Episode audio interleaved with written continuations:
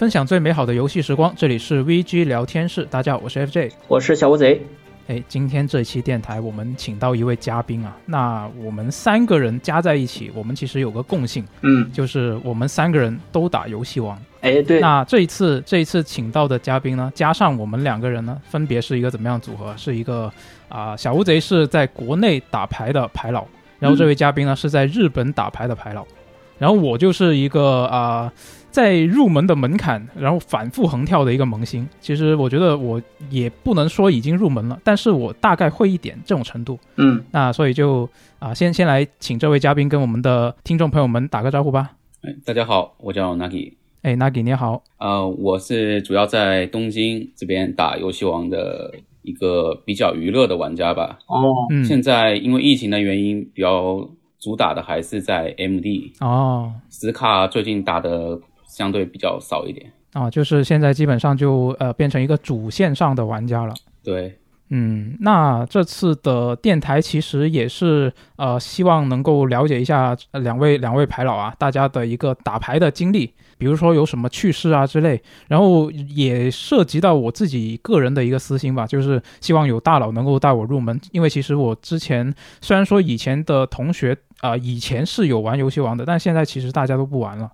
那所以现在基本上我自己玩的话，就真的是我自己玩。那所以就趁这这个机会，看能不能就是让两位大佬就带我入门了。哎，Lucky 的话肯定算是大佬呀，但是我的话，这个也是娱乐玩家，娱乐玩家。嗯，不敢不敢，我也是娱乐玩家啊！不要谦虚，不要谦虚，都是老，都是老。那我觉得第一个话题应该先聊一下，就是大家。跟这个游戏王的相遇吧，就是最初是怎么认识这个游戏王的？呃，比如说我自己吧，我自己其实是在呃小学的阶段，最初是接触到这个游戏王。当时我记得是呃，因为我是广州人嘛，然后呃小时候基本上就是看电视看的都是香港那边的电视台，那那边其实是刚刚开始播游戏王的动画。呃，它其实当当时游戏王第一部动画还不是打牌嘛，它有各种各样的桌游。有很多不同的一些游戏，然后从第二部开始，就是那个怪兽之决斗才开始打正式的。现在我们所知道的这种游戏王的卡牌嘛，那所以其实我是从那个时候呃接触到游戏王的。我记得当时电视在播了这个东西之后呢，真的就是整个学校就掀起了一一阵风潮。就当时大家流行的那些东西，基本上就是电视上播的动画相关的玩具。比如说最初是四驱车，然后后来是弹啊弹珠人，后来有悠悠球，然后游戏王就是啊在这三个之后的呃新的一股浪潮了。我记得当时游戏王还跟一个呃暴旋陀螺是同期的啊，然后当当时就是是的，那当时当时其实很多同学就是基本上全班上的男生不是玩陀螺就是玩游戏王，呃再不然就是两个都玩。不过当时就呃我记得印象中当时其实大家是不怎么会那个规则的。就其实就是在瞎玩，就看那个什么数字哪个大比大小之类的。是，那那你们你们是怎么认识到这个游戏王的最初？呃，我先说吧，就是我这边的话，其实跟 FJ 差不多。我第一次接触游戏王的时候，也是通过它的动画去了解的。嗯，我第一次看游戏王的动画，实际上是它整个系列的第二部，就是。游神时代做主角的那一部《游戏王 GX》哦，嗯，当时是在我们自己就是本地的那个电视台上面有一个专门的点播频道，然后点播频道里面也有各种各样的动画片什么的，然后就包括了《游戏王 GX》。我们那个时候就是比较有的时候的。有空嘛？有的时候有空就待在家里面，然后嗯，打开电视看看他那个点播台上面又在放什么东西，然后一次偶然的机会接触到那个游戏王这个文呃游戏王这个动画了，嗯，跟着就是说感觉它这里面的那个游戏好像很有意思，所以说嗯想去尝试一下。正正好我们当时其实也是差不多的，就是我家附近有一个小卖部，然后那个小卖部就会经常。嗯，去进一些那个游戏王卡的那个货，就是说他会进一些游戏王的卡包。哦，对，那是那那时候那是你那个那个呃小卖部他卖的卡包是当时是正版吗？哦，不是的，不是的，那个时候的其实没有那个官方没有没有中文的卡片，现在有，但是以前没有。嗯，对，但是他那个小卖部的卡包很便宜，小卖部的卡包，呃，你需要五毛钱或者一块钱就能够买到一包了。嗯对，所以说它这个卡包的价格对我而言是完全负担得起的。嗯、我在有零花钱的时候就经常会到那个小卖部那边去买卡。嗯后面我才知道，就是说这些卡本身不是正版卡，是国内仿制的版本，这个也是之后才晓得的。嗯，那起码你小时候有零花钱可以买卡，还挺幸福的。我当我当时还没有零花钱呢，我我我我当时的卡基本上就是同学送我的，他们不要，然后就送我，哦，我非常的惨。嗯，那那给这边也是、嗯也是小时候先看的动画才认识到游戏王吗？还是直接就接触了？我也是这个先从动画开始。我是福建人，然后小时候的时候就是家亲戚家里面安的那种卫星电视，它可以接收到台湾的电视节目。当时就在那边哦看了那个 M，、就是初代动画，刚好是 d a i l Master 的动画、那边开始接触的游戏王。然后也哦跟大家一样，当时也是小学的时候特别火。然后当时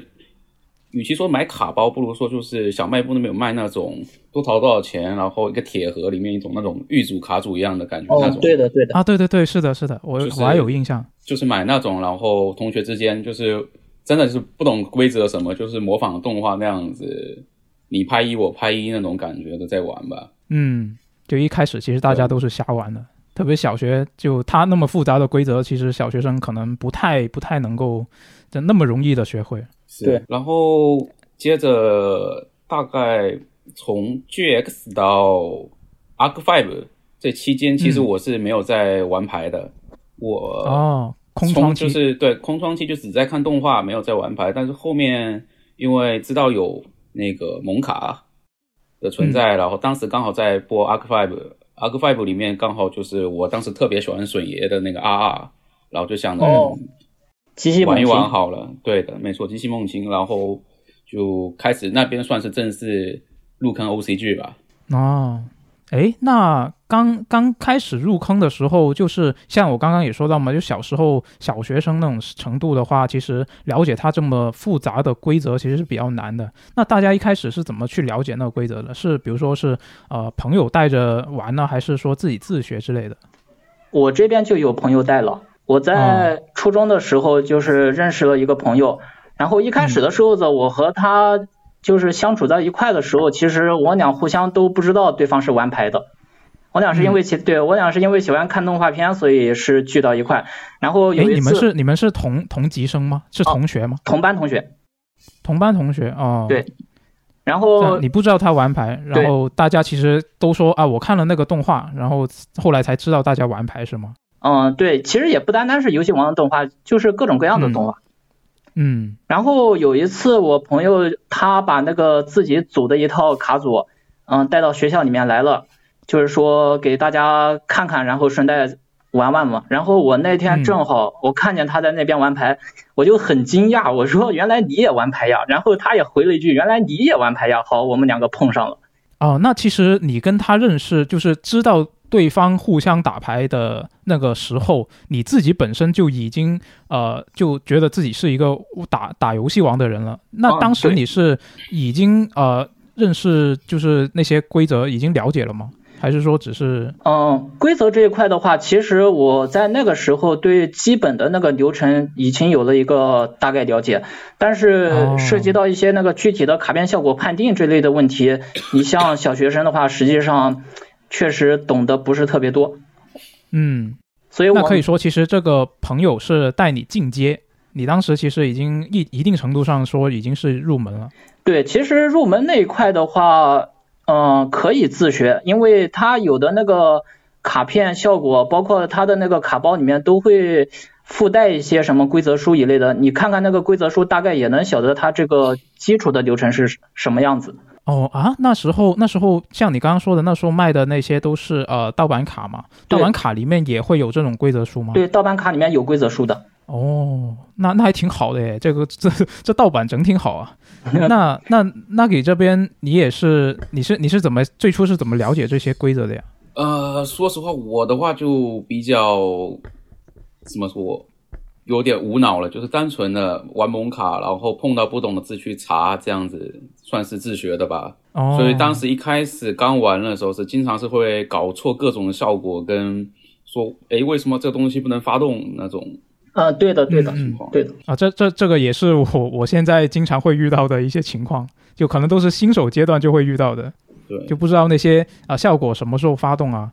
啊，对，其实这个也是我自己个人比较好奇的一个问题啊，就是你们两位都是玩实卡的嘛？那其实刚开始玩实卡的阶段，呃，对这些规则不是非常了解的时候，就涉及到一些呃阶段流程的一些推进啊，然后特别是一些效果，因为它有一些效果是呃，比如说它在特定的时间点才可以发动。然后有一些效果是可以比其他效果优先发动的，那这些其实很复杂的规则，在新手阶段如果你记不住的话，这些是只能靠就是朋友或者是呃就是跟你一起打牌的伙伴来带你吗？还是有什么别的一些呃就是自学的方法吗？嗯，其实现在的话，我感觉自学这块的方法还是挺多的。你像刚刚你提到的。有朋友带，这是一种，嗯，然后二种是自己看规则书，哦，然后三者就是说现在已经有了不少游戏王的相关游戏嘛，对，你直接对你直接通过那个游戏去进行学习也是可以的，嗯，但是如果放在以前的话，其实我们可能就是因为对某些卡片效果本身也不是特别理解，所以说我们在打牌的时候呢，就有一点瞎玩的成分在里面啊，糊弄一下就过去了。对对，但其实那个时候对规则的敏感度不是特别高。嗯，那那个也是这样吗？呃，我也差不多，但是就是说，呃，不单单是以前，其实我到现在跟朋友打牌，我们有时候还是会一不小心就弄错了效果的处理怎么来着的。对，包括在店里面，有时候那个就真的是你不跟裁判说，或者裁判他自己有时候也没有意识到，大家就这样过了啊，是时常发生的。这是在死卡里面。原来如此，怎么说无法避免的一个问题吧？可能就真的只有特别正式的那种比赛才会真的有一个特别懂的人来来做裁判，才能避免。而且游戏王这边有个就是，如果那个你不觉得有问题，然后你不去和裁判说，那裁判他有时候他也不会去管你。就是平时我们打交流会的话是这样子的。但正式的比赛，因为我没有去打过，所以我不敢保证到底是怎么样。那我们平时去店里打交流会，就是啊，只要你你不提提出异议，裁判他也不会阻止你们继续进行，就是双方都是感觉默认了那种感觉。原来如此。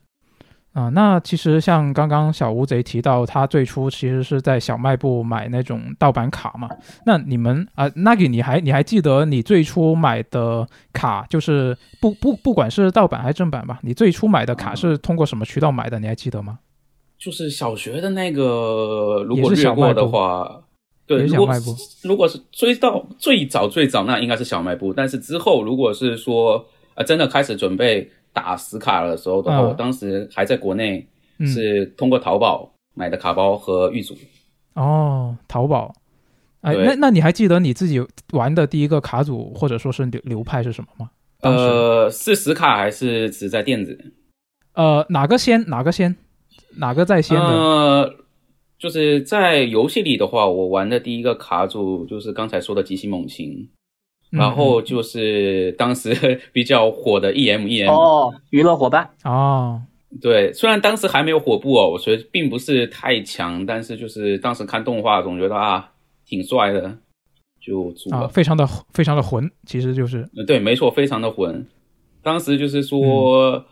整个卡组就是为了出那阿克 Five 男主角的呃第一只超量零百王牌怪兽那个霸王黑龙。就整个卡组就是为了出这个东西，特别混。嗯，啊，只为这个，真的就是他玛西。没错，嗯，那那后来后来你们还记不记得，就是自己都经过多少就是呃卡组和流派的尝试，特别是其实是实卡这方面，我会比较好奇，因为其实如果是玩的是电子游戏的话，很多比如说它如果是单机的话，你那些卡基本上就没有成本嘛，你组卡组，但是你如果玩实卡的话，还是有一呃不小的成本的。那所以你们就是玩实卡的这个经历里面，你们以前都玩过多少个卡组或者说流派？呃，那那给先说吧，你玩过多少？我先说，我的话，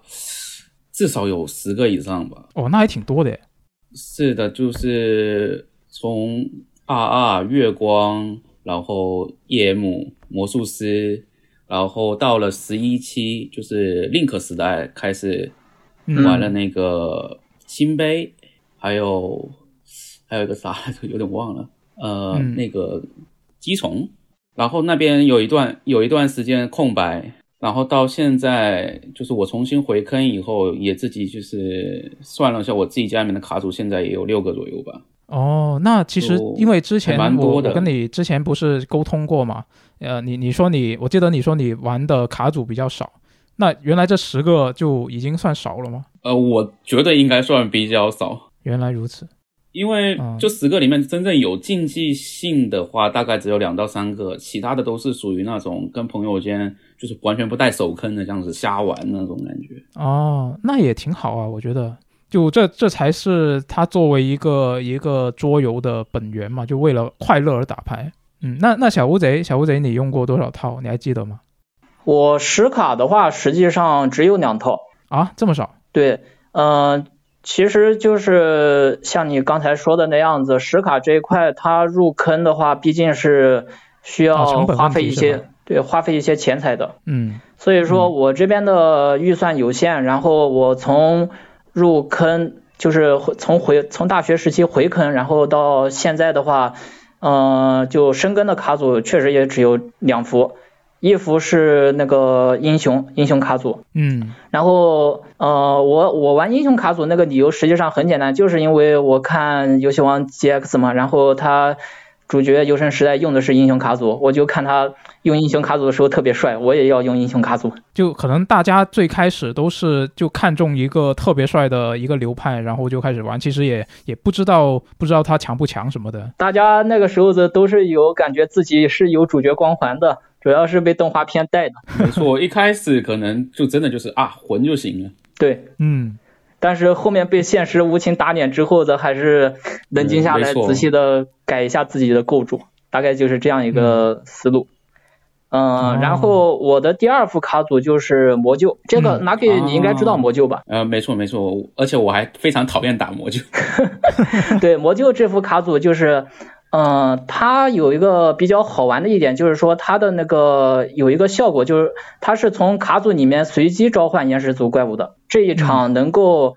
特招出来哪些怪物，但是，嗯、无论你特招出哪些怪物，它这个魔鹫这副卡组都是能够做场的。它本质上而言就是一个展开型的卡组，所以说，对，嗯所以说这种卡组玩起来，我觉得也是比较快乐的。然后目前为止的话，我虽然只用这两副卡组，但是两副卡组陪伴我的时间都比较久了，尤其是英雄卡组。英雄卡组我是从呃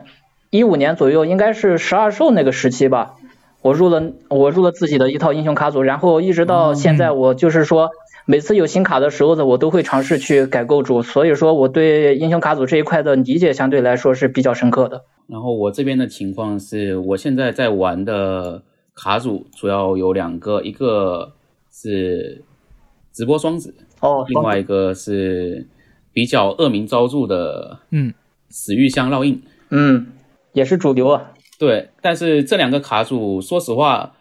一开始都不是主流，都算是比较混的卡组，但是随着加强，现在都变成主流了。哎，我我提个问题啊，为什么后面一套恶名昭著啊？因为我不是很熟悉，它它有什么特色会导致大家不喜欢它吗？怎么说呢？这个套卡组，它对于现代游戏王来说，特别有一种怎么说，不太像是现代游戏王的感觉。哦，怎么说因为？现代游戏王的额外，它一般来说会放各种的额外怪兽，比如说融合、嗯红调、超量、链接。嗯嗯，但是烙印死玉香本质上来说，它只需要融合怪兽，哦所以它的额外一片纸，你可以就是感觉不到说这是现代游戏王吗？哦，原来如此。梦回 GX 啊、所以说牌圈里面有一个梗嘛，就是说融合召唤才是最高贵的召唤方式。嗯啊，没错，融合召唤应该是更高贵的东西才对。嗯还有这一套卡组为什么恶名昭著的话，就是前段时间有另外一个非常恶名昭著的展开，就是命运融合出毁灭凤凰人，然后当时的是更新了进卡表之后，诶，命运融合被禁止了，然后反而出来的就是现在死于烙印的核心卡烙印融合。呃，我这里补充一点啊，就是刚才 Lucky 说的那张卡，其实名字不叫命运融合，是叫融合命运。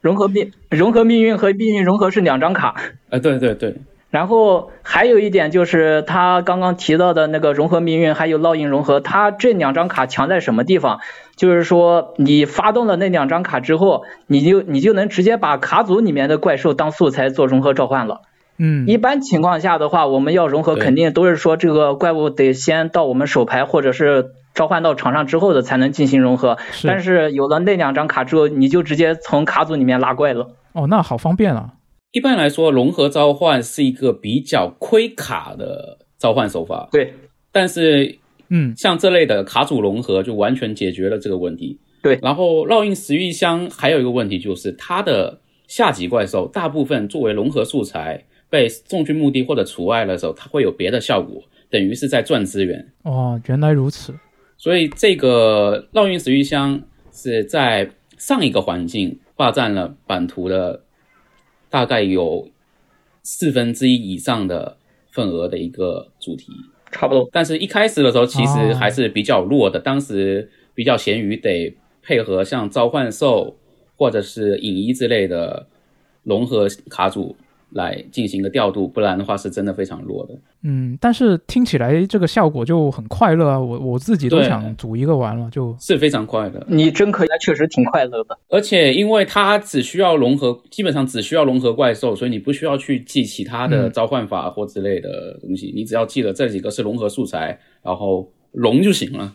嗯，那感觉很适合新手，就刚上手的时候，从这种简单的卡组开始。而且还有一个好处呢，呃。就是烙印石玉香，它的作为一个主流，它的投资会比其他的主流来说要便宜得多，因为它是有玉组的。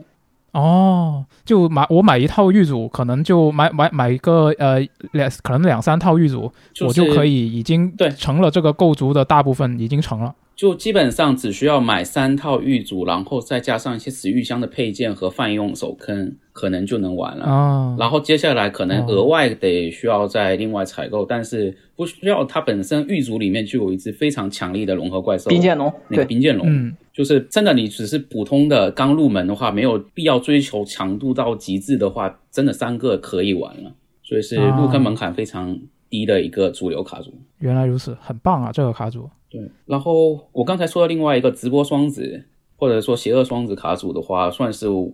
我现在呢对我自己来说是我的一个塔玛西的卡组哦，就是为什么呢？它对你来说特别的地方在哪？嗯，妹卡，首先是妹卡，然后是管人加怪盗的一个主题。对，管人是 Vtuber 那个管人，没错，那个 Vtuber 那个管人哦。设定上的话，他们是晚上的时候做怪盗，然后白天的时候开直播这种感觉。哦，好潮啊！这个设定。呃，对。然后这个卡组一开始就是它的系统就非常好玩了，就是它主要是有 Kiskiru 跟 Lila 这两只下级怪兽，就是我们俗称小红跟小蓝。然后他们的下级怪兽都有在场上没有其他怪兽的时候召唤。其中一个可以把另外一个拉上场，然后从就接下来就可以进行 link 或者是超量召唤了。我自己其实跟双子也有对局过，就是双子这副卡组如果顺利的情况下是很容易拉开卡差的，就是说他这边多卡，我这边少卡。对，呃，双子它基本上可以说是怪兽一卡展开，并且它的 link 怪兽是有可以破坏和抽卡的效果的。对，所以说。基本上双子先攻的话，会优先做那个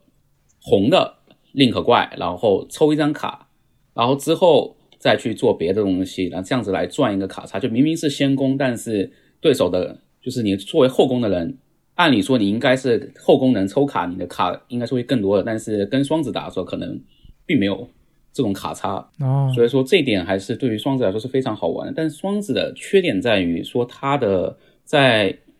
出他本家大姐之前，他缺乏本家的一个高火力的怪兽，嗯，所以说当时的双子很容易就是一不小心就被人打死了，或者是尽管妨碍到对手展开不了，但是也打不死别人。原来如此。最近因为新的一一零九出了另外一个恶名昭著的主题，哦，雷金，哦，叫做雷金，对，就是、然后日文呢叫 Sprite，跟那个雪碧是同一个发音。这个卡组或者说这个系统的一个什么比较明确的 concept 应该怎么说呢？就是概念，概念，它是两星的怪兽和两阶的怪兽，还有令可二的怪兽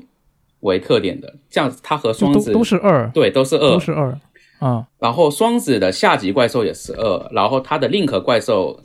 也是二，所以它们的象性哦非常的好。诶，那所以这两个流派是可以融合吗？没错可以的，可以的。哦，那那他们融合之后是比就是各自呃单纯的流派会更强吗？没错，因此现在的双子跟雷金的混合，应该是现在的饼图里面仅次于青蛙雷金的一个主题了，嗯，甚至已经说可以把那个刚才说的死玉相烙印给完全打压下去了。嗯，就是我其实挺想展开讲讲说关于雷金这东西的，毕竟最近可能有混游戏王群，或者说群里面有人在打游戏王，都会在群里面看到一个恶，哦那个表情包，乘二，然后巨大喷流的一个梗图。这个东西也就是说，雷金它的超量怪，它的召唤条件是两只二星的怪兽，但是它有一个比较特别的地方，就是它使用效果之后，它有个字数，就是这个回合只能招恶星或者是恶阶或者宁可恶的怪兽，嗯，但是这个自助。它不单单是给自己的，还会加给对手。哦，哎，是不是小乌贼那天你跟我说过的一张卡？对，那天晚上我给你发的那张卡就是巨大喷流。哦，就是相当于它这个呃规则并不只是对他自己适用，然后对对手也适用。对，，理论上来说的话，卡片就是有的卡片它会有自诉效果。所谓的自诉效果是限制你自己之后那个行动的自由权的。但是巨大喷流嗯它赖皮就赖皮在它的自诉是针对对局双方的。对，因为游戏王它现代游戏王它除了就是你自己回合可以做些什么事情，还会有一些在对手回合你可以做事情的卡片，比如说在对方召唤了五只怪兽以后，可以发动那个陨石，把对上对方场上还有自己场上所有怪兽解放以后。特殊召唤到场上有这么一张卡，但是有巨大喷流的这个字数在，对导致对手就算捏着陨石，他也发不了。嗯，然后刚才说的双子，双子它的优点就是它可以单卡进行大量展开，同时它的缺点也就是它非常容易吃陨石。哦，也就是说，这两个卡组一混合，有个巨大喷流的护航的话，双子可以非常顺利的、无碍的展开。刚好就弥补了他的缺点。对，就是原本双子是特别怕这种在对手回合可以使用的卡片的，但是有了巨大喷流，基本上就是减少了一半的天敌。对，主要不用怕陨石砸了。而且吃了灰也可以继续展开啊、这边说的灰是一张可以阻手呃阻止对手把卡片加入到自己手卡的，灰流地，灰流地手坑。或者是特殊召唤的一张，就是妨碍对手做场的一张卡。哎，我刚刚在 MD 里面买到了灰流地，对，它有个它有个那个默认的默认的包嘛，买了它就送。这张卡在实卡里面也是挺泛用的，一张普通的那个呃平卡的话都要六十块钱。啊，嗯，对，日本这边的话，一般来说最低喊的也需要一千五百日元以上。嗯，一千五百日元，大概是大概是多少？七十多。呃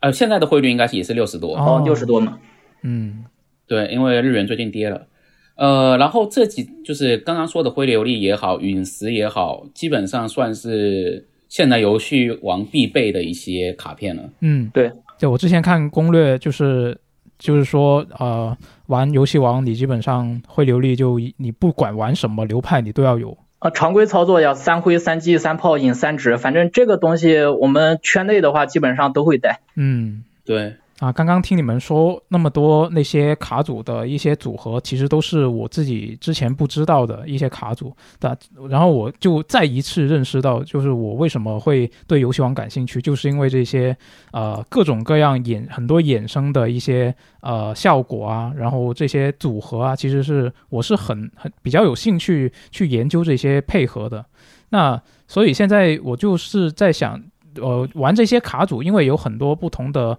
卡组，它的效果也各自不一样嘛。那所以我就想问一下两位，你们在自己打牌的时候有没有遇到过一些比较有趣的事情，可以跟大家分享一下？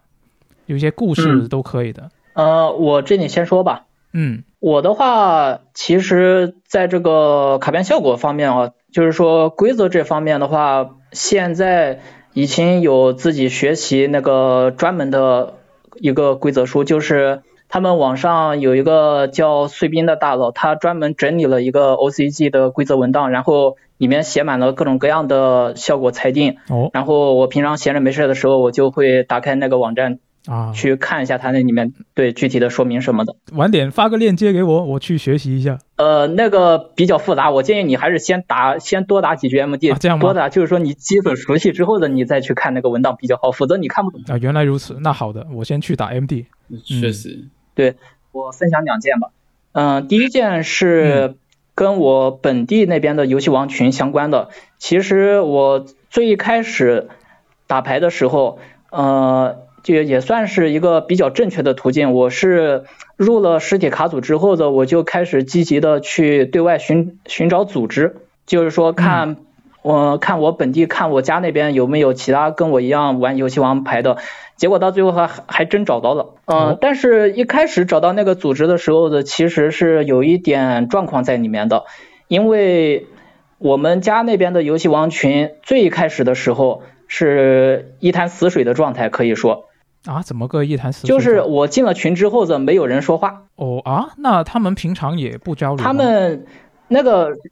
是人少还是因为什么原因？是这样子，就是他们那个群一开始的时候的，的确是有不少人在玩牌的，但是后来嘛，嗯就是群里面的那些群友们，因为都是学生，大家也毕业了，上大呃，大家也从高中毕业了，然后上大学了。就各奔东西了，然后后面就没怎么联系，然后等他们没怎么联系之后的，我这边我才找到这个群，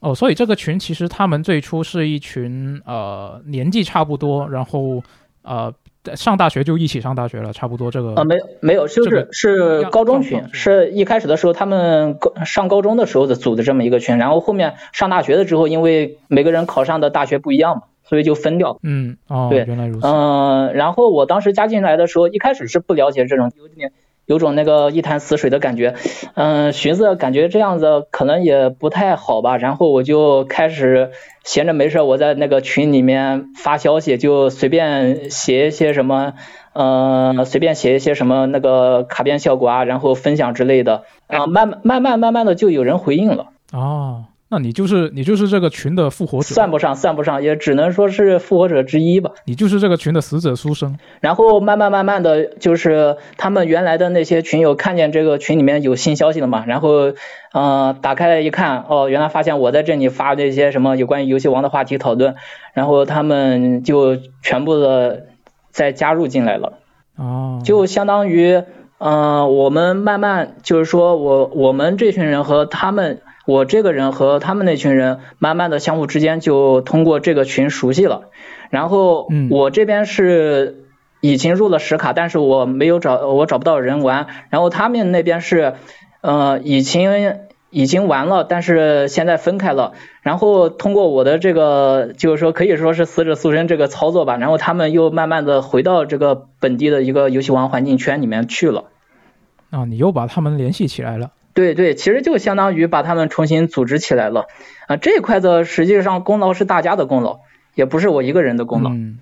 那所以你在把他们重新联系起来之后，你才是一个正式可以去线下打牌的一个呃有这么一个环境是吗？对对，呃，其实一开始的时候的他们，因为这边群之后的大家就开始商量了，就是说，嗯，虽然说都是人在各个地方嘛，但是放假或者说是过年回来的时候的，大家还是可以聚在一块打牌的。然后现在目前的话，就是说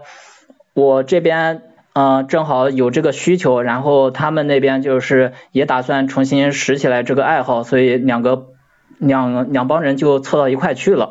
但是最开始的时候的，我和他们进行线下打牌的时候，因为说实话，大家谁都不认识谁。嗯，线上的话虽然聊得挺欢的，但是线下的话还是都不认识。嗯、所以说第一次打牌的时候的我自己的表现就比较拘谨。啊，稍稍微有点尴尬是吧？那个气氛。对对，看看到人在那里搓牌，然后我说，哎，朋友你好，你是那个群的吗？我想和你打一场牌，怎么怎么怎么样？然后他点个头说好，然后我们我们开始打牌。就像就其实最开始的那个线下会面、线下面基基本上都是这样子，但是后面慢慢的就是说，呃，参加的那个。参加的那个线下线下的那个打牌活动多了之后的，你跟他们熟悉之后的也就无所谓了。嗯，最一开始的时候是比较拘谨的，但是后来的话，只要熟悉之后的，进了那个进了店门，看见他们那边在那里搓牌，直接二话不说，直接跑到那个桌前，哎，你们现在谁有空，赶紧给我赶紧陪我打一局，就像这样子。嗯，哎，那你跟他们熟悉之后，开始就是啊比较正常的打牌之后，有没有遇到过什么比较有趣的事情？嗯嗯，其实就是我与群友们回坑打牌之后，还是有一些意义重大的事情的。其中最重要的一个，其实就是我们开始举办自己的那个本地的游戏王比赛。嗯，啊，自己办的比赛。对自己办那个游戏王的线下赛，这一点说实话，我一开始的时候的，就是我最一开始进群的时候，我是压根没想到的。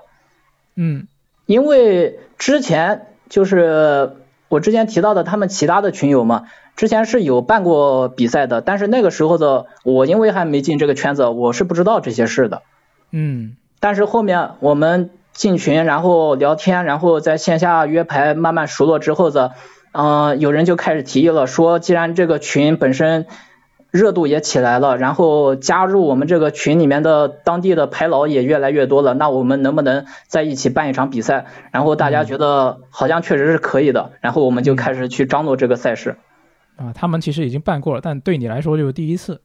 对，对我来说是第一次。嗯，但是因为他们之前办过嘛，所以说他们对于办赛这一块子其实也是有一些经验在里面的。嗯。嗯，哎，我有我比较好奇啊，就是你说的这种办赛是真的很很赛事的那种赛事，还是说只是一个群的朋友就自己玩一下，还是说就真的很很正经，然后呃真的有奖品啊什么的？呃，参赛选手的话基本上是都是在群里面的，但是他也确实设置了各种各样的奖品。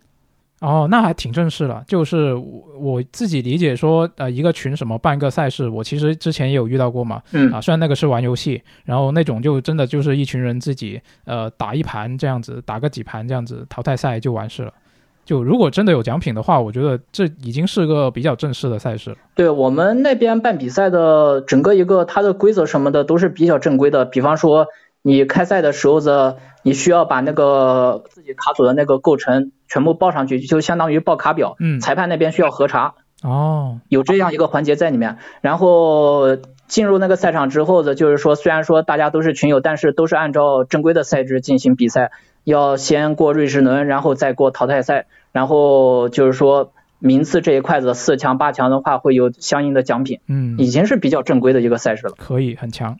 嗯，呃，然后在这几场比赛里面，我还有一个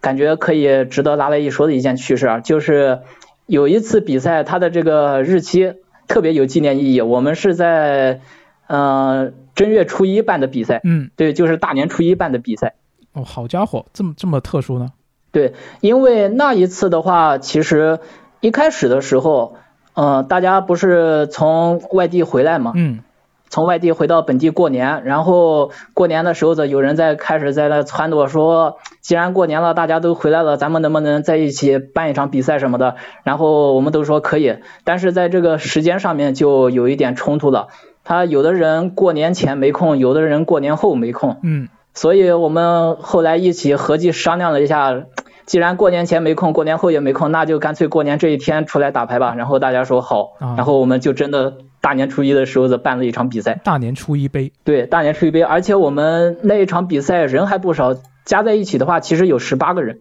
哦，规模还挺大。对我们当时那时候是选了一家网吧作为我们的那个赛场，虽然说它名义上是家网吧嘛，但是它有一个呃拿来办那个聚会活动，就是说办轰趴活动的一个场所。哦。对，然后他的那个场所里面正好有一张特别大的桌子，嗯，就对，就是平常的话，应该是拿来玩一些桌游或者是狼人杀之类的。但是，呃，我们那一次正好就找到了这么一个场地，所以说，呃，赛场当时上风景也比较奇特，就是我们十八个人，然后围着一张大桌子在那在那里打牌。嗯，对，然后因为我们那边的不是说那个。因为是整个一张的大桌子嘛，所以说我们当时那时候打牌的时候呢，也是不是说是面对面坐着打牌这样一这样一种状态，而是说我们两个人就是说你对着我，我对着你，然后咱们咱们俩的那个就是 腰部那个地方卡着那个桌子的边沿在那打，对，因为它的整个是一张大桌子，嗯，大概是这两件事情。嗯，好的，那那你这边有没有什么故事可以分享？就是打牌的一些比较有趣的事情。比较有趣的事情的话，我能想到一个比较积极的，跟一个比较消极的。哦，你们会比较想听哪一个呢？那那都想听，对，都想听。那你先说一个积极的吧。呃，积极的就是，因为我是在日本找到工作后才重新回的坑。嗯，然后当时就是有点担心，说自己太久没有打游戏王，会不会那个对规则之类的不太熟悉，或者是说本身。就是来到日本这边用日语跟人家打牌，嗯，会不会有点什么障碍之类的？所以我当时去参加了秋叶原的卫星店的一个呃初心者交流会啊，新手的交流会，嗯，对。然后当时就是进去以后，店员把我带到一个大哥面前，那个大就是先我先跟那位大哥寒暄了一下，我说啊不好意思，我是外国人，而且我很久没打牌了。就是如果出什么错，还请多多包涵。嗯，然后那个大哥从头到尾一直就是保持着一股特别温和的微笑。没事没事，我也是第二次来。然后哎，我可以问你一下，你用什么牌吗？有带什么手牌诱发吗？也就是咱们说的手坑。嗯，然后我跟他说了之后，他就哦好，我知道了，那我就用这副跟你打吧。然后掏出了一副幻魔，并且把仙宫仙宫让给了我。当时我玩的是。已经有了那个双子本家大姐强化过后的双子，然后双子当时是一个什么样的思路呢？因为双子是一卡展开，所以它可以带大量的手坑或者是红坑。嗯，也就是说，他并不知道我用什么卡组，并且把仙宫让给了我，导致了他毫无意外的被我暴打了。哦，就很很温柔啊，非常温柔。但是因为那边是交流会，所以是 B O E。我本来想说，啊，再跟人家就是交换一下先后攻的顺序，再跟人家玩一局，但是时间已经到了，就是蛮可惜的。啊，B O E 是指什么呀？就是说是一局定胜负。对，一局定胜负。哦，就是你跟他打了一局之后，就不能再继续跟他打了，要要他要跟其他人轮换是吗？是的。哦，原来如此。所以说，就是他作为我在日本的第一个日本人对手来说，给我留下了非常深刻的好的印象。哦，哎，那你现在还有跟那位大哥联系吗？呃，没有了，哦，因为现在工作开始忙了以后，比较少去店里面打卡了。哦，原来如此。那当时你跟他打了一盘之后，你有跟他就是交换联系方式吗？呃，其实本来是想这么做的，但是当时他也是跟我打完之后，他人可能有事，也就离开卡店了。哦，所以还蛮可惜，有点可惜。就如果能交上这么一位朋友，还挺不错的。嗯，没错。嗯，很可惜。嗯，那那你刚刚说的那个消极的例子是什么呢？消极的例子的话，这个东西就得说到一般路人来说，对游戏王是一个什么样的看法？呃，另外一个消极的故事就是在上一周，嗯，我的一个排老朋友跟我的一个日本人朋友，我们三个人都有打格斗游戏，然后到我家来。打格斗游戏之后累了，那我就跟我排老朋友说，那咱们来打一下游戏王，顺便教教那个日本人朋友应该怎么玩游戏王。哦，那个日本人朋友他是不玩的是吗？不玩游戏王的？对，他是不玩的，他是一个纯路人视角在看我们玩。哦。然后我朋友玩的是闪刀机，我当时用的是那个死玉香。嗯。当时我朋友先攻，我后攻。然后我和我朋友进行了一通的手坑大战，他使用那个检索，我使用灰琉璃，他用木子指了我的灰琉璃，但是我有无副铜，用无副铜无效了他的子，然后他投降，就是就是互相无懈可击，对方的无懈可击，差不多就像打扑克牌那样子，就是他出对二，我出对四，他出对六，我出对八这种感觉，对，等于互相无事发生，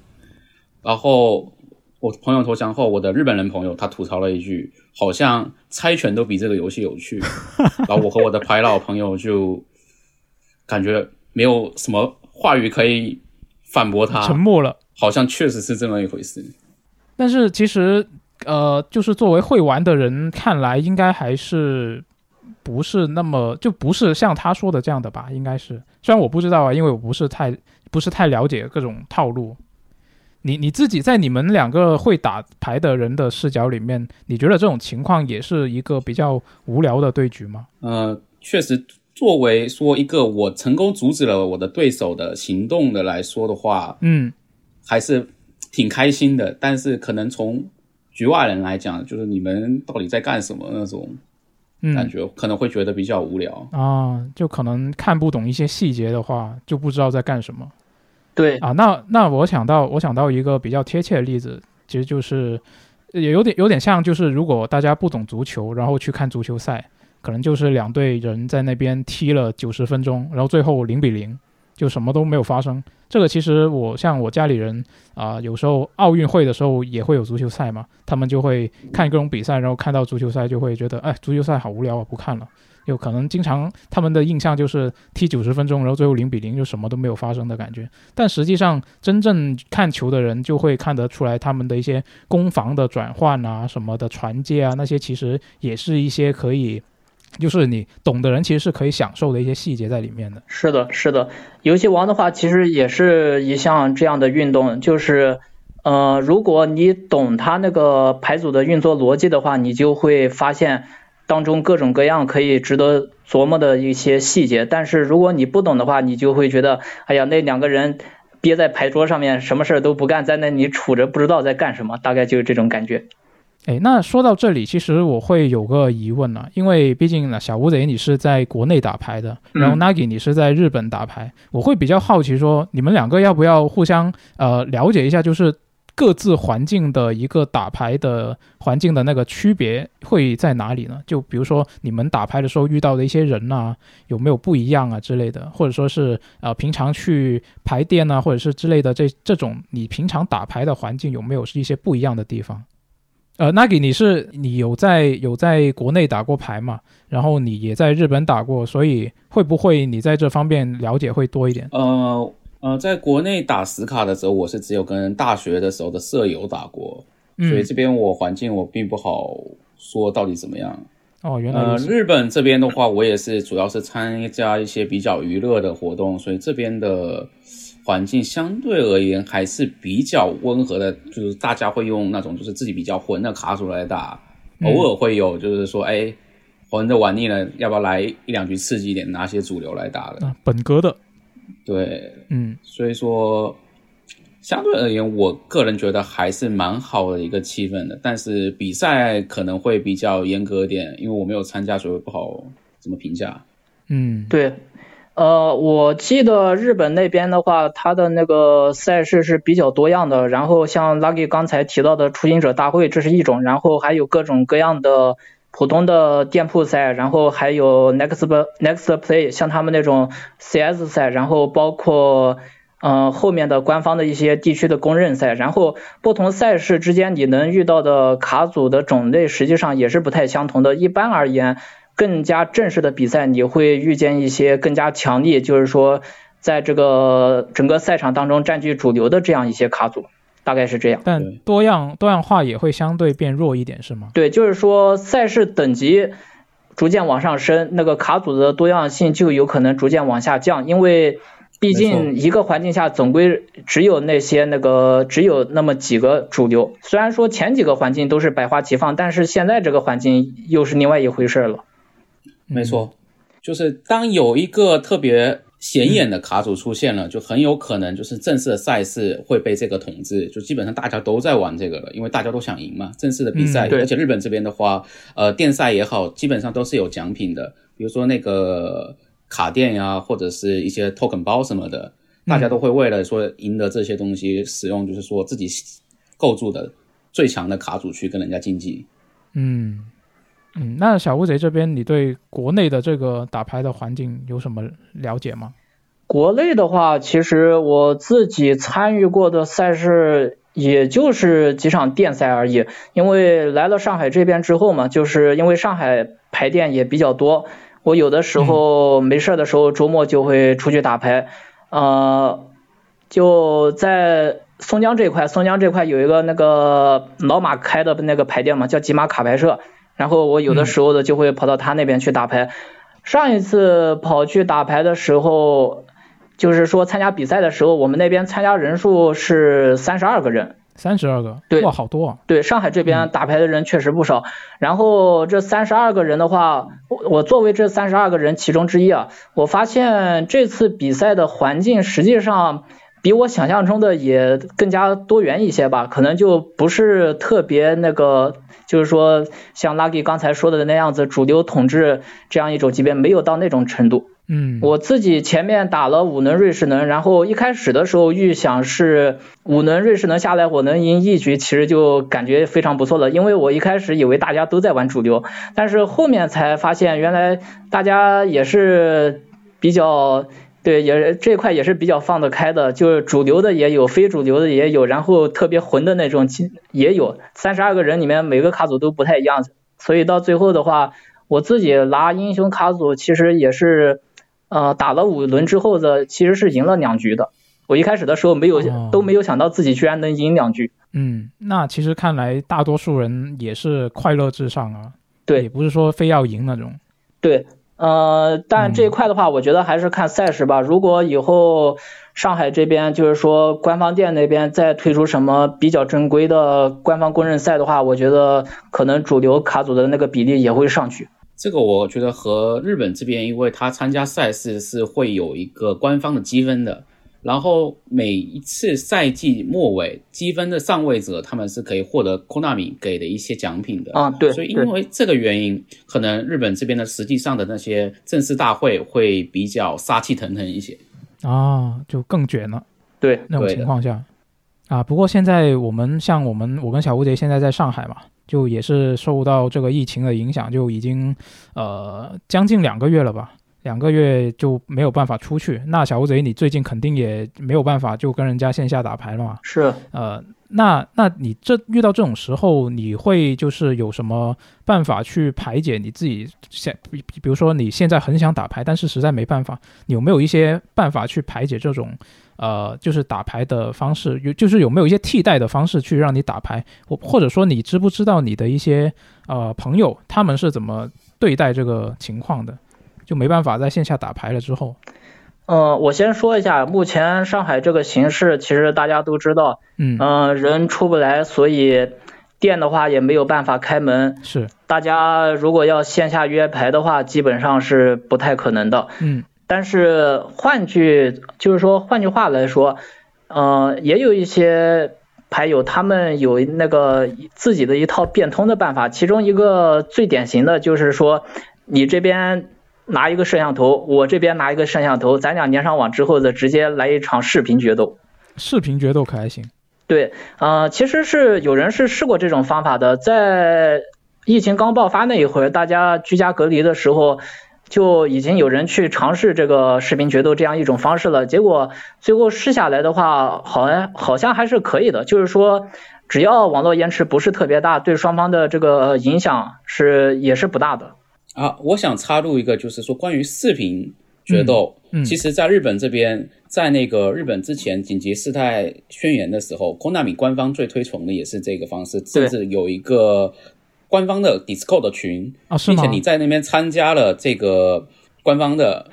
这个 Discord 群的对决的话，你有机会赢得他们一些什么 Discord 限定的卡垫，就是为了推行这个视频决斗哦。而且甚至还出了专门的那种外设，就是感觉一个什么夹子，然后把手机放在上面，然后夹在桌子上，这样子就可以进行决斗的一种外设。啊，这这个其实也是我刚刚想问的，就是视频决斗的话，你比如说只开一个摄像头，可能只拍到人，那牌怎么办啊？就是这个要怎么拍？呃，实际上不是拍人，只是拍你的桌面，就是你的这样，对，只要拍到人的卡组就可以了。哦，原来如此，就是你人实实际上可能只有手入镜。哦，那确实可以啊，感觉。那其实因为对于呃，据据我了解啊，大家那些玩实卡的牌佬来说，就是你你真正能够跟一个对手去面对面打牌，才是真正的啊、打牌的这种乐趣嘛，才有这种乐趣嘛。那如果你变成一个玩电子游戏的形式，可能就会丧失了一部分的乐趣。那这这种疫情的情况下，像比如说 Nagi 你在日本那边遇到呃紧急事态宣言的时候，你遇到这种情况，你自己有没有一些就是类似人家啊、视频决斗啊，你有没有去尝试一下，或者是你有没有一些别的方式去啊、去解缓解你自己想要打牌的这个情况？我的话，在当时因为还没有 MD，所以嗯我当时缓解自己的牌瘾，要么是把那个 YGO Pro，嗯或者是就是单纯的把自己的卡组拿出来，然后自己练一练，啊对自己卡组的 combo 什么的。脑补一下，脑补对局。这方面确实是可以脑补的，因为我自己也试过。呃，然后就是它这个除了刚才提到的视频决斗之外，嗯、其实你像，就是说待在家里面的那些牌友们，本质上而言也是可以通过在网上练牌的这样一个方式去缓解自己的牌瘾吧。就像刚才 Lucky 说的那样，自己自己就是说自己拿出来那个卡组进行练习，或者说是直接上那个 YGO Pro 上面进行练习，这些方式其实我都是做过的。那看来这种情况下，可能真的要缓解牌瘾的话，最方便的方式可能还是电子游戏了。嗯，或许确实，嗯，那我知道小乌贼你是一个主玩实卡的玩玩家嘛的的牌佬嘛，那但是你应该也有你有接触过一些游戏王的游戏吗？你还记得你你应该有接触过吧？哦你还记得你最早接触的游戏王游戏是什么？就电子游戏最早的最早的游戏王游戏应该是 PC 版的，PC 版的那一个就是叫叫叫叫游戏王那个混沌之地吧，好像是叫那个名字吧。哦，对对对，那个其实也是我的一个启蒙的游戏吧。对对，就是我是我是玩了游戏王这个混沌之力，然后我记得是橙之内版，啊，当时特别流行在国内，然后我也是玩了这个，我才正式的有了一些基本的了解，对于规则上面，这可能也是很多人的就是电子游戏这方面的一个游戏王电子游戏的一个启蒙吧。嗯那给你这边是是这款游戏吗？你最早接触的？呃我这边电子游戏最早接触的应该是 PSP 上的卡片力量。哦，呃，当时是在亲戚家的哥哥家嗯里面，他的 PSP 上有，然后拿来玩了一点。当时因为是同调嗯，主题，所以对对，于一开始只看过那个怪兽之就是决斗，Monster 和 GX 的我来说，就是同调是什么？嗯，就，是这种是我当时感觉。然后之后才去看了动画。嗯嗯，啊，当当时接触最早的是这一款是吧？我之后也是有有玩过 PSP 的这一款。呃，那大家就是你们有没有你自己玩过的一些游戏王的电子游戏里面有没有就是印象最深刻的，或者是最喜欢哪一款？我的话，其实目前为止，因为我现在一直是在玩实卡的，所以对电子游戏这一块，嗯、说实话，印象最深的作品，我也是我也说不上来，因为大家的那个其实玩玩法都是一样的，玩法都是一样的。但是它的卡库以及就是它的那个规则的一些细节会不一样，比如说它那个进卡表会不一样嘛。我就印象最深刻的就是我玩混沌之力的时候，当时它那个进卡表其实很多卡都没有被进，所以我当时就是有很多非常赖皮的套路，就可以直接用，哦，就非常的快乐。是，那可能对你来说，你玩的游戏电子游戏相对没那么多的话，你可能印象最深的还是你自己的启蒙作吧，就是《混沌之力》是吧？呃，对，其实如果真的要论自己的那个游玩印象的话，《混沌之力》这边给我留下的印象倒确实是挺多的，因为它的那个画面嘛，本身就是陈之泪和你去决斗嘛，然后，然后对对陈之泪做出各种各样表情的时候的，就感觉也特别的有趣。是。那 Nagi，你这边我知道你是玩过不少的一些呃电子游戏版本的游戏王的，对，你自己最最喜欢或者说是印象最深是哪一款？呃，得从两个方面看。如果是打牌体验的话，我觉得应该现在是 MD，但是如果是说其他要素，比如说像角色或者是就是动画里面的角色之类的，可能卡片力量会更好一点。因为当时就是还有一种说法是卡片力量其实是恋爱游戏，是有很多剧情的部分。嗯对，所以说这两方面我觉得应该撇开看。所以说如果说单说剧情或者是说其他的要素的，我觉得卡片力量会更好一点。但是如果说现在打牌体验的话，可能是 MD 它的体验会更好，因为它。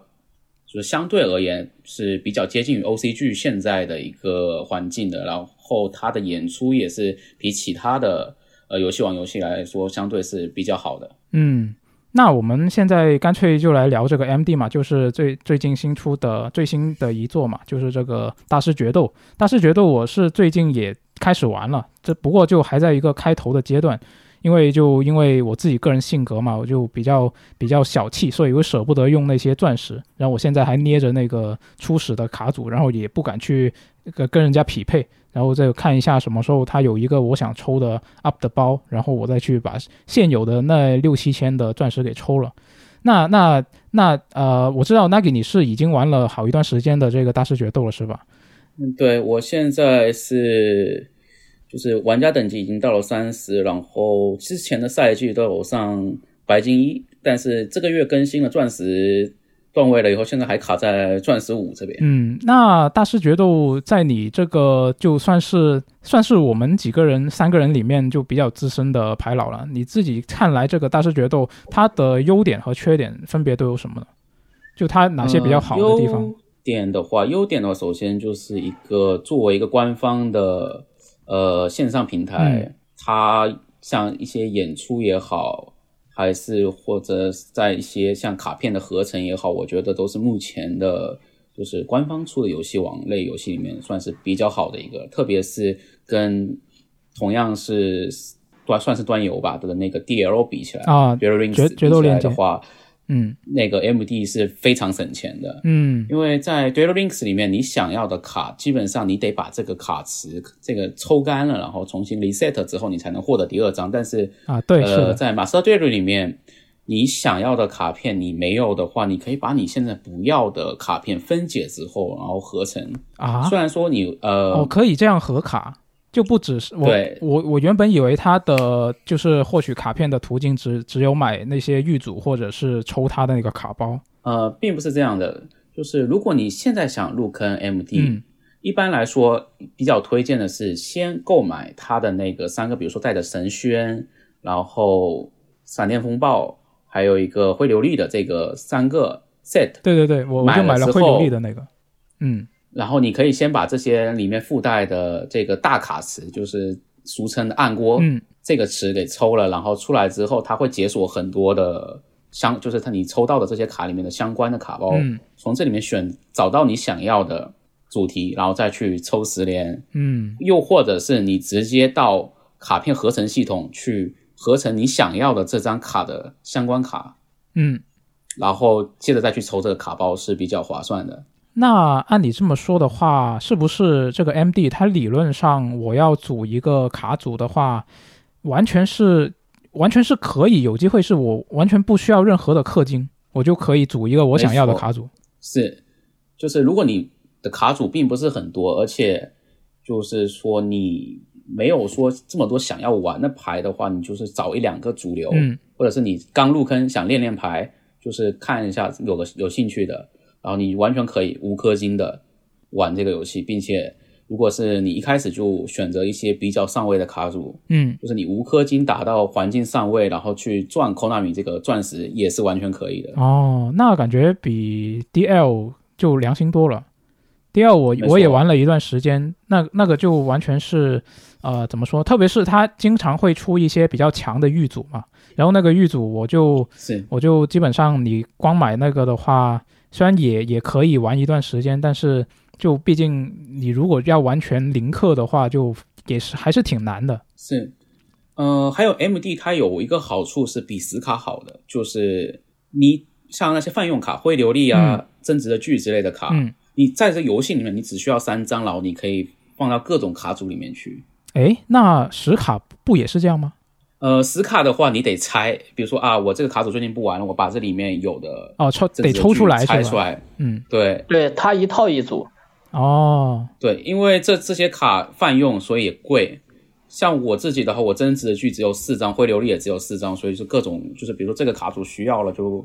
让他出差到这个卡组这种感觉。哦，就是就是可能这个是不不去线下玩实体卡的人是体会不到的。就是我现在想象到了，就是啊、比如说我有两个主流呃，我有两个主力的卡组。然后，如果我去线下打牌的话，我用完了这个，我想用另外一个，我就正常情况下我是掏出另外一副牌，我就开始打。但是如果我这个通用泛用卡我只有三张的话，那我就先得把我原来的那一套里面的抽出来，然后放到新的那一套里面。对，对，是这个意思。嗯，那这个大师决斗它有有有什么缺点吗？就是呃，缺点的话，最主要的一点，我觉得就是在于它是一个 BOE 的赛事，就是刚才说的一局定胜负。所以说，通常来说，OCG 你死卡的话，可能是打 BO 三，也就是两局呃三局两胜。嗯，所以说你有办法去调整你这个卡组，根据对手的，你就比如说你第一局你输了，你可以把你的赛的卡组里面的卡进行跟主卡组里面一些交换，来调整你的战术。但是因为这是 BOE，所以它做不到，嗯所以导致很多卡组在 MD 里面是属于那种你碰到了你只能自认倒霉那种感觉的哦东，西。因为你在死卡的话，你甚至你可以调整赛的做对策，但是在 MD 里面你没办法做对策。你要做对做对策，只有说你直接一开始就把这些对策用的卡放到你的主卡组里面去。嗯但这种的话，如果你万一没有碰到这个卡组，那这些卡就单纯是在卡你的手。嗯，是的，呃，这一点是一个很麻烦的地方。还有一点就是它的进卡表和 OCG 也好，和 TCG 也好，都有点不同啊都不一样导致现在对有一些不同，比如说 TCG 还没有出的卡，嗯在 O MD 里面是没有的，嗯。但是在 OCG 里面已经是禁卡的一些卡，在 MD 里面现在还可以用，所以导致了就是说，现在有些厂会做的实际上比 OCG 当时的厂更夸张了。比如说，你现在甚至可以看到真龙皇跟凤凰人，还有呃咱们俗称的鲜花女男爵嗯。这，三只比较赖皮的怪兽同时出现在场上，但是这个在 OCG 是肯肯定是看不到的，因为已经有一部分进到进卡表里面去了。嗯，诶，那对于真正去就是平常有玩实卡的人，然后他又去玩这个 MD 的话，会不会就是有一些呃呃有一些错位的感觉，就是会把自己平常记住的一些东西，然后到了这里就不变成不适用了？呃，可能会有吧。我自己比较感触比较深的就是，呃，因为我在 MD 里面，我算是比较是会追求胜率，但虽然不是说那种绝对要胜率，但是我会想要用自己的喜欢的卡组达到一个高段位的嗯一个成就。所以说，有时候我会不得已去采用一些我在死卡里面从来没有投投入过的一些策略什么的。啊有时候就是会导致我，比如说我都在玩双子，然后我会想，嗯，我的额外里面放了这些卡嘛，或者是说我到底放的是哪些？有时候会产生这样子的一个呃就会记错是吧？毛病吧？对，会记错，就是自己额外或者说自己主卡中没放了没放这张卡。哦，那如果按你这么说的话，如果它的进卡表都不一样的话，那它 MD 玩起来，它的对战里面遇到的那些对手啊、卡组啊、啊流派啊，可感觉应该跟实卡你去排店里面跟人家打，应该差别还挺大的，是吧？呃，这个不好说，因为毕竟在 OCG 里面强的卡组在这里面只会更强，它不会更弱。嗯但是在 MD 里面，现在有一个很特别的，就是咱们玩家俗称的一个爆射卡组。嗯，这些卡组现在是非常横行的，报社卡组是因为是必是是什么？就报复社会，是报复社会，报复社会。哦哦报社比如说不让不让对不让对手做任何事情的之类的卡组，或者是把对手辛辛苦苦做出来的怪怪兽用怪兽吃掉以后，用元素之门打死之类的，或者是呃，我最近经常碰到，因为现在的环境赖卡太多了，所以现在在白金跟钻石段位充满了辉夜怪兽。啊，就是膈应人的一些套路是吧？对，就是膈应人的套路。辉夜怪兽它这个卡组它有一个什么特点呢？它可以用怪兽这个主题的怪兽把对手场上的怪兽解放掉，召唤到对手场上，再用自己的其他的卡把这张怪兽返回到自己卡手卡等于说你白白白把对手的一张强力的怪兽送去了墓地，嗯并且你没有任何损失。哦，就是之前我在哔哩哔哩上看到有一个玩家，他对辉夜怪兽做出了一个很好的总结，就是辉夜怪兽打其他人不一定会有优势，但是一定能五五开。啊，我这里再补充一点，就是它这个 Master Duel 跟这个线下实卡之间，因为一个是赛制上面有区别，然后第二个是它的那个进卡表征上面有区别，所以说导致两者之间的环境其实肯定是存在一些差别的。我这边了解到的一个信息就是说，在大师决斗这款游戏里面。在之前那个环境，在之前的那个环境中，龙回巧这个卡组可能比线下实卡更要有优势，因为在大师决斗里面本身是，呃，就是所谓的一局定胜负这样一种模式嘛。嗯然后龙辉巧这副卡组的话，如果你是按照常规的那个卡组配置去跟他打的话，你实际上是很难占到优势的，因为你这边的灰琉璃啊，然后增值剂啊这些牌对龙辉巧卡组它的一个展开，实际上它的那个打断作用不是特别大。嗯那相对应的，你就有必要去投入一些有特效的针对卡，比如锁鸟这种卡。但是在大师决斗里面，因为大家都是一局定胜负嘛，所以说锁鸟像锁鸟这种卡，它不可能在第一局的时候就投入，嗯、所以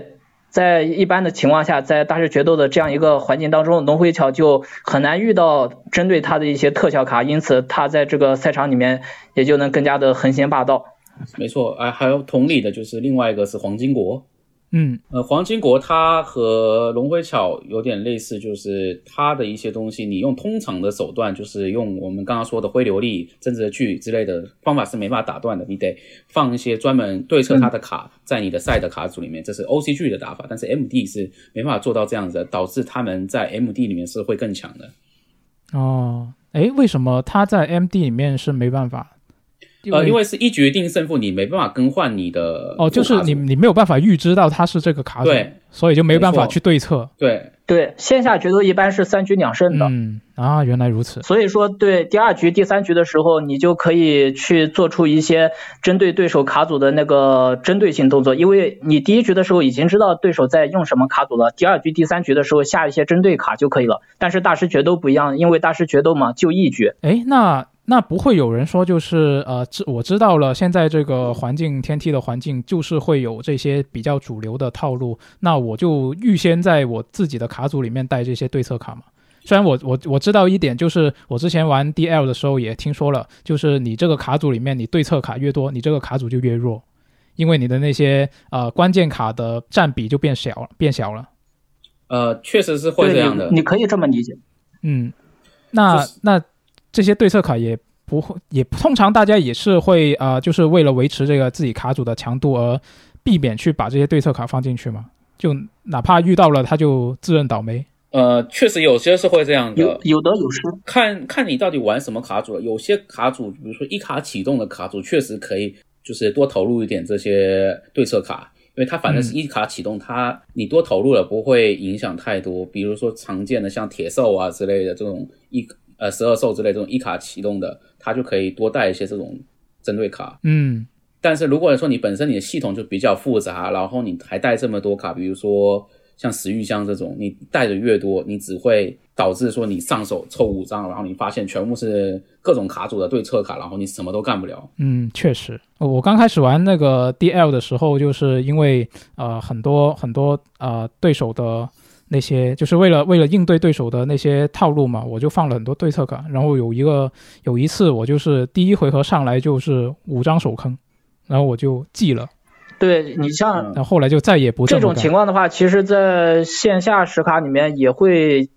有也会发生的。比如说自己抽到一些，就是说抽到一些根本没有办法用的牌，比如说我有的时候的我开局直接抽到一张融合，但是我手上面没有怪，全部都是魔法或者陷阱，那我这融合发不出来。嗯，确实会有这样子的。还有就是比较经典的，像那种手坑投入比较多的，就是呃先攻，然后我手上三张会流力，然后两张纸，嗯就是真的是什么哦，都干不了。对，三张会留两两，三张会留两张技。呃剧还好，剧的话多少可以赌一下能不能抽到陨石，但是就是三张灰流两张纸，然后你只能盖一张纸赌一下对方是不是出什么比较那个墓地展开的卡，然后你把他墓地里面这张卡除外了，其他你没办法了。对对，所以这一块子也是要看牌运的，就是要 考虑一下自己的运气是怎么样的。那看来玩这个 MD 或者说是玩啊游戏王的电子游戏吧，就跟实卡的体验比起来，还是呃差别还是比较大的。嗯，就感觉这这两个东西并不可以完全是呃互相替代啊。嗯，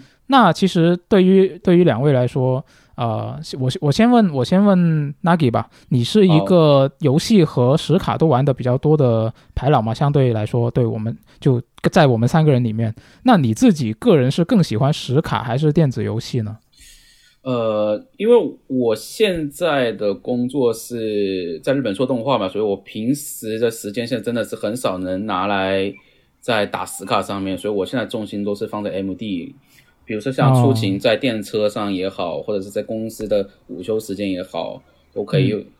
怎么说？呃，更碎片化一点的对，更碎片化一点的对决。所以说，我现在我的重心可能还是放在 MD 多一点。实卡的话，现在就是跟朋友玩比较多了，不会再去店里面跟人家玩。原来如此。那小乌贼呢？我的话肯定是更喜欢实卡的。卡这个环境下，大家能一起出门，然后一起在线下互动，然后包括你也可以去参加各种各样的比赛。我觉得这样一个过程，在享受玩牌乐趣的同时，也能增强自己的这个交流能力和自己的见识吧。呃，其实还有一个个人原因啊，就是我自己特别喜欢把牌揣在手里面搓搓搓的感觉啊。这个可能就有点像，就是呃，大家更愿意买实体游戏呀，觉得有一个叠在自己的手里会更舒坦一点，有点类似可能是。其实其实面对面总归比这个隔着屏幕感觉更让人亲切一点嘛。嗯，确实是，确实是会有这种感觉。嗯，那如果说我现在呃。我我现在如果要开始玩实卡的话，我具体来说应该要怎么入坑呢？嗯，其实就像刚才 Lucky 说的那样，大家如果要打算入坑游戏王实卡的话，可以先找一副自己感兴趣的卡组。嗯，就不一定是不一定是要说这个卡组一定要有多强，但是你自己先感兴趣，就是说自己先去试一下，然后入坑途径的话。呃，最一开始的时候，你就去买那个 K 社官方自己推出的呀，是一次买三套，因为同一张卡在一个卡组里面最多能放三张，所以说有些关键的卡你一次你一次买三套那个预组之后的本身就已经齐备了，然后再在这个基础上你再去这个淘宝也好，集换社也好，包括。各种各样的国内外的渠道也好，你去找一些比较泛用的强力的单卡，然后你再去一个一个的收，我觉得这样的话其实本身算是一个最划算的一个途径。但是另一方面的话，游戏王实卡的这个环境在近期，在近期的话，其实有一些变数在里面，就是说，嗯，它这个游戏它的这个热度上来之后。它的那个里面的各种各样的黄牛、各种各样的倒卖现象也比较猖獗，所以这一块的话，得希望大家擦亮眼睛。就是说，如果看见什么卡卖的特别贵的话，就不要轻易下手了。说句实在话，很多卡它实际上标的那些高价，很多很多价格都是虚高，它实际上不值那个价。哦，那对对，水分特别高。嗯，那其实其实如果是去那种正规的牌店里面，都是可以以官方价买得到的，是吗？卡包也好啊，预正规排店的话，这块的是需要看的，就是一类是官方正版，要呃不是官方正版，就是说一类是官方自己开的店，就是自营店。这个在对这个就是上海的那个是在虹口那边吧？呃，虹口还是虹桥我忘了，反正就是说那边是有一家官方店的，但是他那边官方店的价格，我上次去看了一下子，感觉他的那个价格实际上也不算特别低，可能还高一点点。哦，这样吗？这个的话，我插的，就日本这边的情况是这样的，就是你买二手卡，其实你去官方的一些合作店铺，他们反而价格会更高。然后日本这边如果你想低价的去跟人家收卡，一般是去日本闲鱼的那个煤炉，或者是去一些比较巷子里面的那种个人经营的小卡店那边，可能你可以低价的去收到一些对的，对的。呃比较实用的卡。啊，如果你想低价收卡的话，我觉得你最好还是去这个自营的一些卡店比较好，因为他们那边自营店的老板他的那个定价空间实际上是更加灵活的，然后再加上那边如果要是有人一起玩牌的话，其实你在去去店的过程中，你去和店主交流也好，你去和这个线下搓牌的牌友交流也好，他们基本上都是愿意给卖一些卡给你的。这边如果你跟他们这个关系处得来的话，通常情况下也能拿到一个不错的价格。嗯对，而且有些情况下，比如说你这次想玩这个主题，然后人家想玩另外一个主题，你们可以交换，对哦就是开包的情况了。嗯对，这也是线下乐趣之一。哦，这一方面也是有一个交流，另一方面也是啊、一定程度上是降低了自己啊、这个凑一个卡组的成本嘛，也算是。对，对，那那我我现在有个问题啊，就是你们两位自己的，比如说你现在在用的那个主力卡组，你们大大概是花了多少钱去凑这么一个实卡的卡组呢？啊，那你先说吧，你的现在最喜欢的，你刚刚说的那两个卡组。就是我这边的话，因为我是日本环境，所以我只能用日、日元说。可以可以，呃，就是我双子的话，我是一开始我先买了那个开盒，嗯开了两盒，当时缺了很多件，然后又花了差不多不到一万日元去陆陆续续的补全，嗯然后在后期为了强化去买了一些额外，再到现在加入雷金的系统，我双子这边的投入大概有四到五万日元左右。四到五万，呃，对，四到五万日元左右双子这套卡组，然后但是死玉香烙印的话，因为它本身它是由三个玉组再加上我之前开盒多出来的死玉香配件嗯弄在一起的，所以说它的造价其实反而比较低。嗯我的死玉香卡组贵的可能只有在这些泛用卡和额外上面，像什么竞技的 ED，或者是像那个刚才说的正则聚会流力，还有无限泡影之类的卡，这些东西反而是最贵的。嗯额外的话，意外的没花多少钱，所以我死玉香这一套下来，可能也就才一万五千日元左右吧。嗯，一万可能也，因为本身我会流利是在是之前有买到的，所以说如果不算在内的，大概一就是存这个的话，三个玉组再加上一些额外，就一万五千日元以内嗯应该是可以搞定的。那就是呃七八百，然后对，那边就人民币一千块钱以内可以搞。嗯对，那那另外一套就是两千多，大概是这么一个数字。那小乌贼呢？你自己的卡组？呃，我两幅卡组的造价，我先说英雄卡组。我自己的嗯英雄卡组从最开始收主轴，然后到现在的话，加在一起的投入，我当时粗略了估算一下，应该在两千以上。两千两千以上。两千以上，虽然说这笔钱其实说句实在话，两千不是个小数目，但是因为它这个卡组毕竟是从我一开始入坑嘛，就是相当于嗯从六七年前就一直在玩，然后玩到现在，所以说两千块钱你的你分摊到这个六七年的这样一段时间的话，其实每年的投入不是特别多。嗯，诶，我知道，我知道英雄卡组它好像是衍生的卡特别多，是吗？对，其实英雄而且它是一直在出，是吗？嗯，对，其实英雄卡组它的那个造价在整个游戏王的卡组当中算是比较昂贵的，因为它的有一些卡本身是老卡，就是说嗯我在最近这几期的那个新卡包当中是没有复刻过的，所以说如果嗯我要买那张卡的话，我只能去那个老卡的。去老卡的那一块去搜这个搜这张卡，但是相对而言嘛，因为它没有复刻，所以说它的价格通常情况下都是比较昂贵的。嗯英雄卡组里面有很多这样的卡，就比如说，呃，那个幻影英雄独善人，这个这张卡的价格确实是现在都已经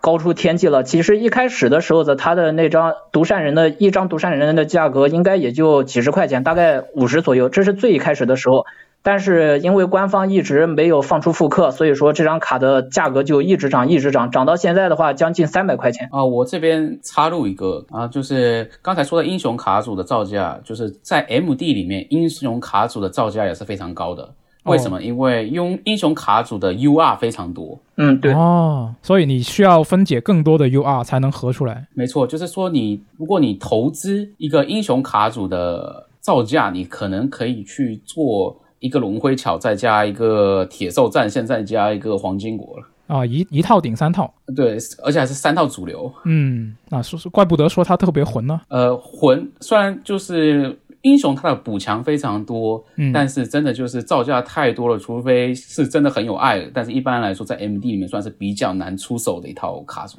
嗯，其实线下的话，这块也是差不多的。英雄卡组这一套卡组，它的那个战术风格实际上就是靠一个标攻，然后靠一个 OTK 就。这个所谓的 OTK 说白了就是说在一回合的时间内打死对方，对，就是一拳打死对方。你这样的太好了就一回合结束。对，一回合结束。还有一个暗爪。对，假面英雄暗爪。嗯，但是在整个一个实卡环境中，英雄卡组它的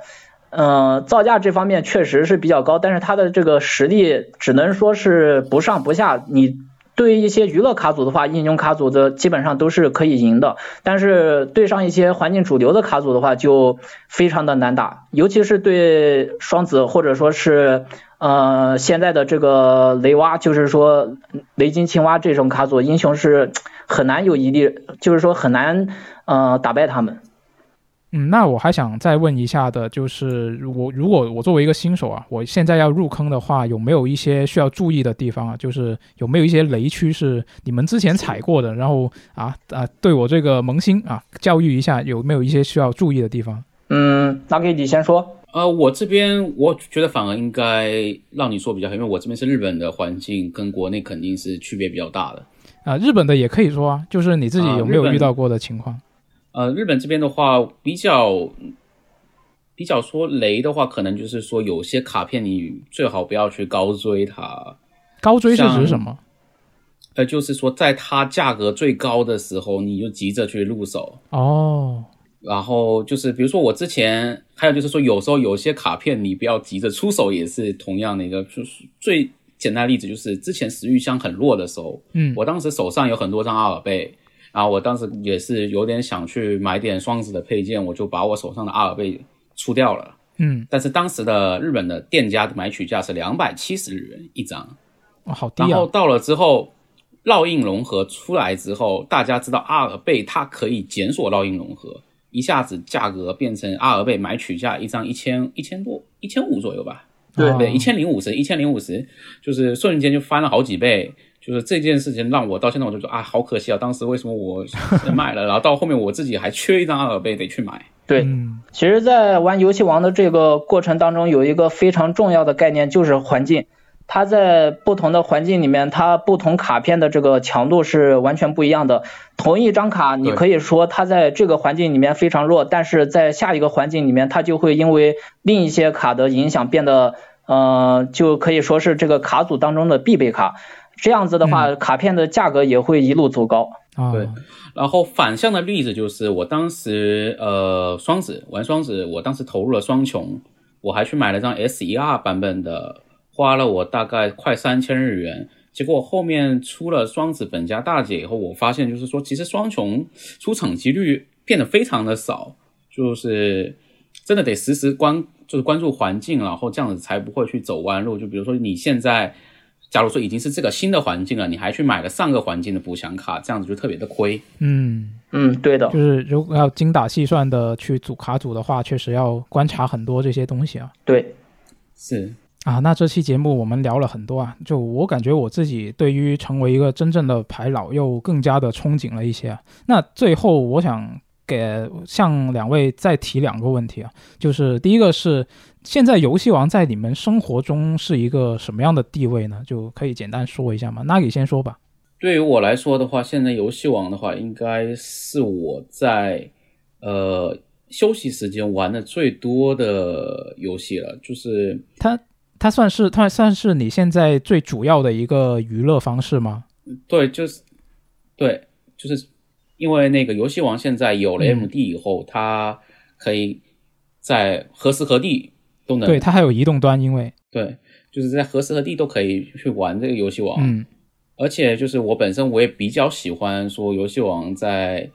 对局中的时候动脑想着对方怎么对策对手的卡片，对的，或者是自己应该怎么样的展开这方面，甚至就是说像在中午午休的时候可以用游戏王来提神，提神还行。所以说，嗯，所以说对于我来说，游戏王现在还是真的是对我的娱乐来说是一个很重要的一部分。嗯虽然说我还是会一边骂着 fuck Konami 一边在玩这个游戏，但是本质上我还是非常喜欢这个游戏。嗯，那小乌贼呢？呃，我这边的话，其实用一句话概括，就是说，游戏王现在已经是我生活当中的一部分了。呃，虽然就和 Lucky 刚才说的那样，咱们的 K 社虽然时不时在用屁股印卡，然后环境里面各种各样的倒卖现象也比较猖獗，但是游戏王这款游戏本身，它的这个趣味和它的策略，包括它的益智性，都是相当充足的。然后更重要的是，你在玩实卡的时候的能有一群和你一起打牌的好伙伴，我觉得这一点对于任何一个人来说都是非常宝贵的一个经历，所以未来也会且玩且珍惜吧。嗯，那最后一个问题是啊、你会推荐怎么样的玩家入坑游戏王呢？因为毕竟我们这一期节目，我们是一个呃游电子游戏、主机游戏、单机游戏这样的一个主题的网站嘛。那我们的用户肯定不会全部都是游戏王的牌佬，那肯定听听我们这期节目的，其中也有很多是对游戏王一知半解，或者说是完全不了解的朋友。那或许就有人听了这期节目之后，对这个东西产生了兴趣，但可能就并不是说所有的玩家其实他都会适合入坑这个游戏王。那你们觉得说，就你们会推荐怎么样的玩家去入坑这个这个游戏王呢？哦，我先说的，我个人认为的话，首先第一个就是动画党，嗯喜欢动画的原作粉丝，然后就是喜欢动脑，然后并且就是比较不会说因为败北让自己就不想继续玩下去的那些人，就需要那种比较适合那种玩魂系游戏比较有毅力的人玩这款游戏吧。因为毕竟这款游戏虽然我很喜欢，但是我得承认它的平衡确实很差。就是你能接受游戏王这些的缺点，并且你觉得它的优点有趣的人，我还是非常推荐他可以玩这款游戏的。嗯我觉得如果要入坑游戏王的话，其实最重要的一点就是有耐心。啊，这倒是、呃我很赞成。我这里分享一件事情，就是台湾那边有一个 YouTuber 叫 OTK 双人组，嗯然后他们有一次参加的是台湾那边的游戏王春季决斗庆典这样一个比赛，但他们那场比赛非常大，就是整个一场比赛的话，好像有一千多个人报名参赛。这么多呢？对，所以说那场比赛他们是从早上的八点多钟一直打到晚上的九点多。嗯嗯，从这件事当中，我们其实也可以看出来了，你如果真的想要参加游戏王的比赛，或者说你是单纯的想入坑游戏王的话，你要学习的一些知识还是比较多的，就无论是规则方面的知识，还是说赛事方面的知识，包括你自己在这个牌桌当中要时刻保持你的那个专注力，否则的话，你的也你如果你的那个思维飞了飞了的话，你的那个牌肯定也不会打得特别好。嗯，对对，所以有时候一些死点会错过什么的。对对对，经常会出现一些各种各种各样的小毛病一类的，所以说我真的希望就是说各位无论是啊、呃有兴趣参加游戏王圈子这个参加游戏王圈子的玩家，或者是正在这个圈子的玩家，大家都是可以更加的细心一点、耐心一点，这样子的话，呃，参加比赛也好，或者是日常打牌也好，也能够收获一个更加良好的环境。对这点我也补充一下，就是呃，像我的那个牌老朋友，刚才前面讲过的，就是日本人朋友看我们打牌，然后他我也让他尝试了一下，然后我让他玩我的双子雷金，但是就是因为我的牌老朋友他打牌的时候，他有一个毛病，就是他看到自己的牌很臭的话，他的表就是会写在表情上，然后导致他的这个毛病，让我的日本人朋友以为说是在嫌他打牌太慢，啊，还有这样的误会。然后就是得我去解释一下，就是我所以说我比较希望就是说，如果那个打牌的时候牌老碰到一些新人入坑的时候，能够耐心一点，因为嗯大家都是从完全不懂到精通的，所以说还是给人家宽容一点，是，尽量就是给人家一点时间，让人家多思考考一下，然后。我怎么说的？这样子才会让环境变得更好，嗯不至于说以后变成一个只有老害的一个对，游戏吧。对，圈子越越不友好，对外越不友好的话，那新人就会越来越少。是，嗯，那这期节目我觉得聊到这里也聊了挺长时间了啊，感谢 Nagi 能够抽空来参加我们这一期节目啊。啊，那我们这一期节目聊到这里，应该大家听到我们聊了这么多，应该或多或少也会有一些感想吧。呃，如果大家有一些牌老朋友是听到我们这期节目的，也欢迎大家去分享一下自己的一些打牌故事。如果是有兴趣成为牌老的朋友呢，也是欢迎在我们的评论区是像我们的小乌贼啊，或者是像我们的嘉宾 Nagi 是提一些问题的。那我们就下期节目再见，拜拜，拜拜，拜拜。